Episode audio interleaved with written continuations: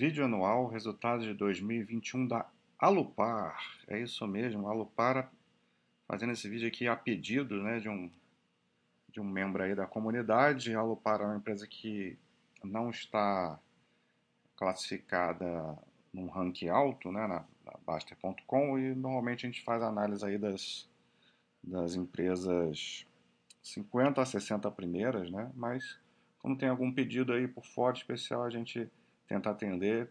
Demora um pouco para fazer, né? Que a gente vai para o fim da fila, mas tá aí. Mas a Lupar ela não está ajudando a gente a fazer análise não, tá? É, material disponibilizado aí pelo site de RI não é assim dos mais completos, né? Não oferece assim tanto tantas explicações sobre os resultados. É, isso falando em comparação com outras empresas do, do setor é, nem falei qual setor ainda, né? Mas obviamente se você está vendo esse vídeo você deve saber que ela é do, do setor de energia elétrica, né? Mas é, dá um certo trabalhinho aí para para entender o que, que ela faz e não tem tantas explicações. Mas vamos lá. É uma empresa que às vezes talvez não seja também tão bem é, classificada aí na, no site porque ela tem units, né? Que é uma coisa que uh, o site não não recomenda. É, se olhar os números, são números bons aí no longo prazo, né? Então a Lupar é uma empresa é, que pertence, que, que tem receitas vindo de dois segmentos do setor de energia elétrica. O principal, é, o core dela, né, o principal fonte, a principal fonte de receita é transmissão, segmento de transmissão, e mas ela tem uma boa parte do resultado vindo de geração também. A transmissão é um, é um setor que muitos consideram é, o filé né, do, do setor de energia elétrica, porque não tem muito segredo, né, uma, é, um, é um segmento com muita previsibilidade de resultados, é, concessões de longuíssimo prazo, né? não que as outras também têm concessões de longo prazo, mas as outras, os outros segmentos têm fatores é, externos que vão além aí da capacidade de gestão da empresa que podem afetar muito o resultado. Né?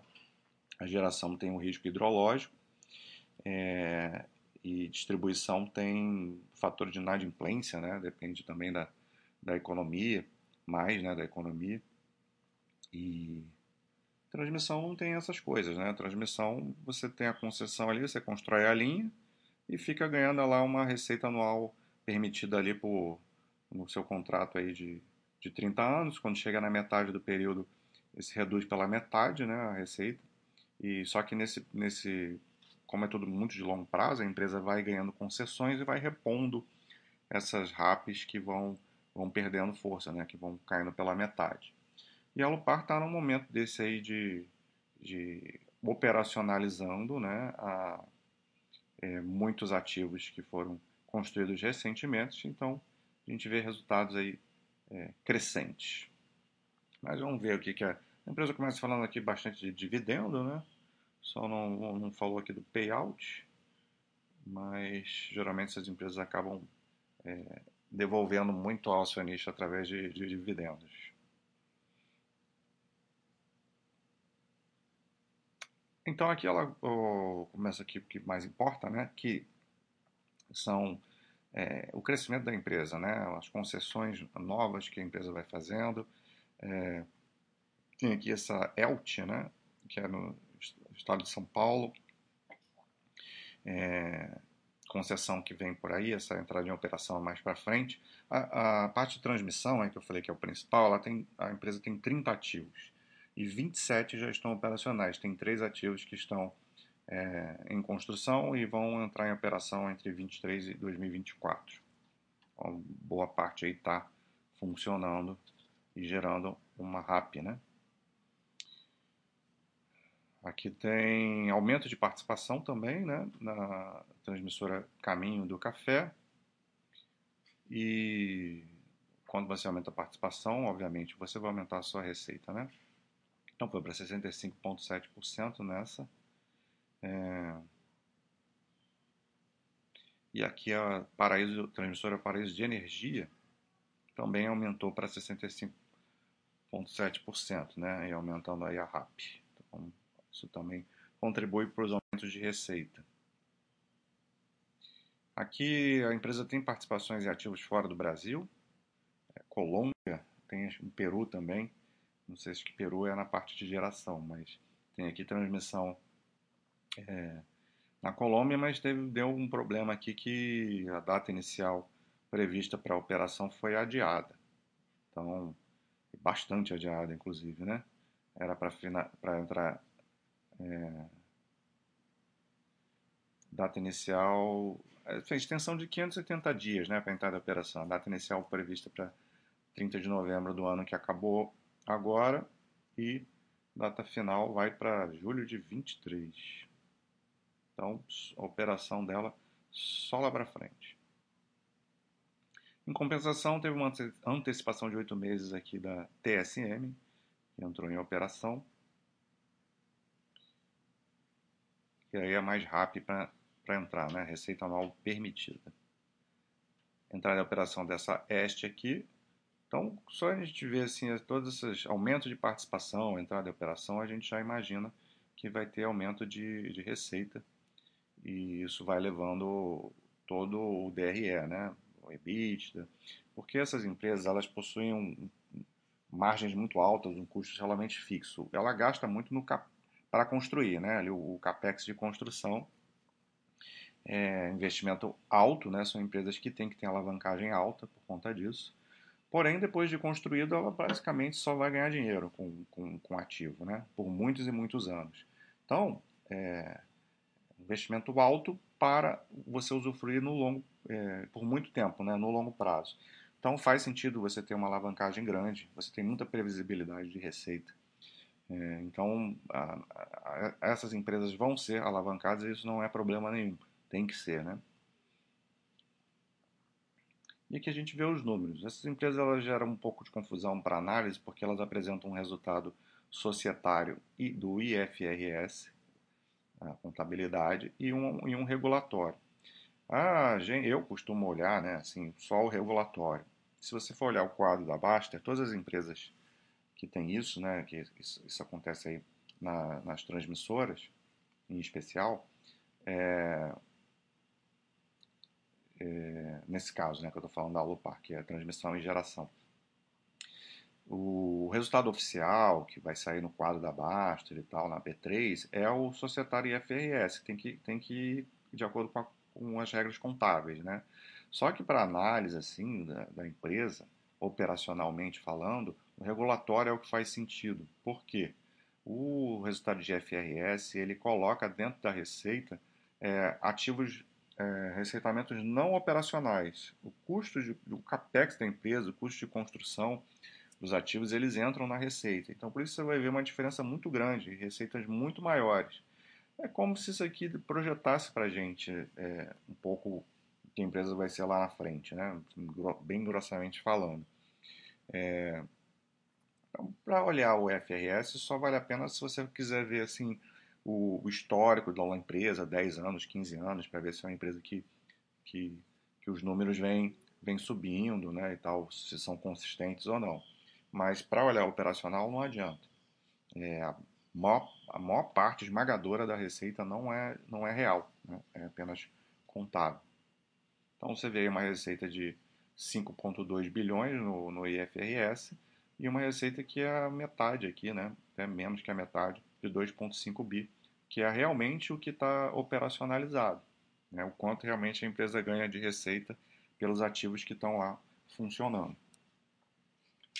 Então, isso obviamente tem uma sazonalidade. Né? Quando a empresa está é, construindo muito ativo, você vai ter muito aumento da, do resultado do IFRS e, e, às vezes até queda do regulatório, porque é, vai, a RAP das antigas vai, vai caindo. Né? E quando você tem muita empresa entrando em operação, aí você tem um. um é, e, e, e, e se você não tiver outras empresas em construção, você vai ter o ao contrário, você vai ter o regulatório crescendo e o societário diminuindo. Então, é importante conhecer isso aí, porque senão você vai olhar um resultado em um lugar ou no outro e você não vai entender o momento que a empresa está tá passando. É, Tanto que você vê isso, inclusive, aqui, né? O societário você vê uma queda de 14% e no regulatório 34% de aumento. Porque o que, que isso revela para a gente? Revela que muitas empresas se tornaram operacionais aí nos últimos um, dois anos, é, especialmente aí nesse último ano, engrossando aí a receita e que não tem tanta, uh, tanto ativo em construção. E é justamente o que eu falei lá no início, né? a empresa tá, tem 30 ativos, 27 estão operacionais e apenas 3 em construção. Então é normal que a receita é, líquida do societário esteja caindo, porque tem pouco ativo em construção. Né? E como as empresas estão, estão aumentando, a, a, a operação está aumentando, né? mais ativo entrando, aumentando participação em ativos que estão operacionais, você vai ver um aumento forte do, da receita líquida aqui.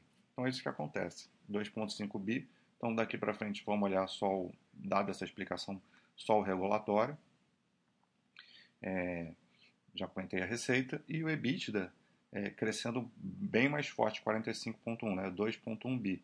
Que é, é, essa bom aí das transmissoras, essa capacidade de alavancar operacionalmente, né, porque os custos depois de as despesas é, operacionais da empresa se mantêm mais ou menos no mesmo patamar é, é, é, ao longo do tempo, né? E, e você vai tendo esse aumento de receita aí por, por ativos que estão entrando. Então, você consegue ter aí um, um, uma grande produtividade muito grande, né? ganho de margem. Essas, a, o segmento de transmissão tem margens muito altas, pelo, que eu falei, né, os, os custos de manutenção são bem baixos, os custos são altos só na parte de construção, no CAPEX. Então você vê uma margem aí de 82,9%. Né?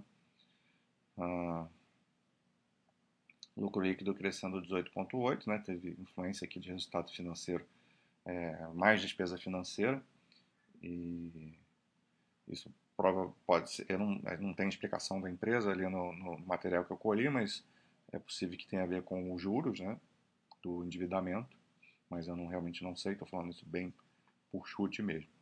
Mas não tem problema, né? Lucro crescendo, EBITDA operacional crescendo forte. É, a parte de números, a empresa está num, num, excelente momento. E, muito, e é por conta dessas entradas desses ativos novos, além do que teve reajuste né? É, nessas RAPs aí pela inflação. Então, isso, isso é o que trouxe essa, esse crescimento todo. A parte de geração também contribuiu para o resultado, aumentou o faturamento em muitas. Não falei nada de geração até agora, né? mas é porque realmente é uma parte mais. Não é irrelevante, não. A, a receita de geração ela, ela é ali um pouquinho menos da metade do que é a de transmissão, né? um pouco mais do dobro de transmissão em relação à receita de geração, mas ela é relevante também. Então teve maior faturamento dos ativos de geração também, é, conseguiu mitigar risco hidrológico, né? teve um ano difícil nesse sentido, mas empresa, essas empresas de geração elas fazem um trabalho de comercialização e de, e de descontratação é, para pegar o melhor momento para comprar e vender energia, para contrabalancear problemas com rebaixamento de GSF é, quando tem escassez de chuva. Né? Estou falando aqui de uma forma geral, né? Mais uma vez, é, não teve muitos detalhes aí da empresa falando, mas provavelmente é isso que, que, que aconteceu. Em algum lugar tem, né? Se for fuçar, mas aí não é, não é o nosso, não é a ideia aqui, né? Se gastar, é, ficar indo em notas explicativas e é, tudo quanto é coisa que a fuducando material, né? a gente dá uma olhada ali é, no material que está mais fácil para a gente ter uma ideia do que está acontecendo. Né? Bom, dívida, a dívida também vai ter uma diferença grande no, no, no, fator alavancagem aqui. Né? A dívida líquida é a mesma né? em todos os critérios. Você vê que teve um aumento de 17,7%, quase 8 bilhões de, de dívida líquida. Mais uma vez, já falei isso, mas é importante repetir: essas empresas vão ter dívida alta, alavancagem de moderada alta, isso não é um problema que as empresas geram muito caixa e têm previsibilidade. Né? Elas sabem é, muito com antecedência o quanto vai entrar de caixa nos próximos anos. A diferença grande que se dá aqui no indicador que a gente usa mais para alavancagem, que é a dívida líquida EBITDA, você vê que é 2 aqui, duas vezes no, no IFRS e 3,8 no regulatório, né? assusta, né? já foi 4,7. Mas é porque tem essa questão do, do, da contabilidade. O EBITDA do, do regulatório é muito inferior, né? e o endividamento está ali é, no, do IF, é, é, é uma coisa só né? para os dois. Então, nesse caso aí, é, como existe essa previsibilidade de receita, aí nesse caso a gente pode olhar o, esse indicador de alavancagem pelo critério IFRS. Tá?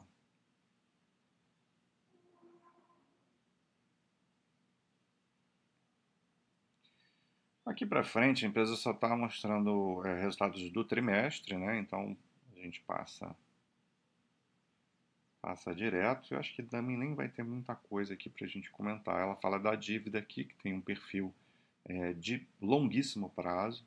Então, mais uma vez, né, você já estava falando que a dívida não é um problema para a empresa, reforça mais ainda aqui, é, por ser. Você vê aqui, ó, a, essa parte verdinha aqui, da pequena fatia da pizza, é de curto prazo, né? E todo o grosso da dívida é de longo prazo. maioria atrelada ao IPCA, tem CDI também. Ah, e aqui fica claro, olha, a amortização da dívida nos primeiros dois próximos anos aí, 22 e 23, é um montante bem menor, tá? É, em 24 e 25 dá uma aumentadinha, mas o grosso da dívida tá toda para cá, ó, após 2027. Então é muito tranquilo isso aqui para ela, para ela arcar. Mais uma vez falando de dividendos. E é isso, né? Você vê que tem pouca coisa mesmo. Mas, assim, a empresa está num bom momento, é, os ativos entrando em operação, né, entraram, né, na verdade, tem pouca coisa para entrar ainda, e agora ela vai usufruir disso aí. Né. Os próximos períodos aí vão vir com, com crescimento de, de receita e de EBITDA, é, porque a RAP está lá, tá lá garantida, né, e tem pouca coisa para construir agora, pouco capex nesse momento, né. Assim, claro que isso aí vai trimestre a trimestre, a empresa vai, vai anunciando, né, que nova concessão, começa a construir não sei o que e tal. E a gente vai acompanhando aí com bastante calma é, a Lupar. É, não é empresa, provavelmente, que eu vou ficar fazendo a cada trimestre, porque, eu, como eu falei lá no início, ela não está num ranking que me permite fazer isso. Não dá para analisar, é, tem, limite, né?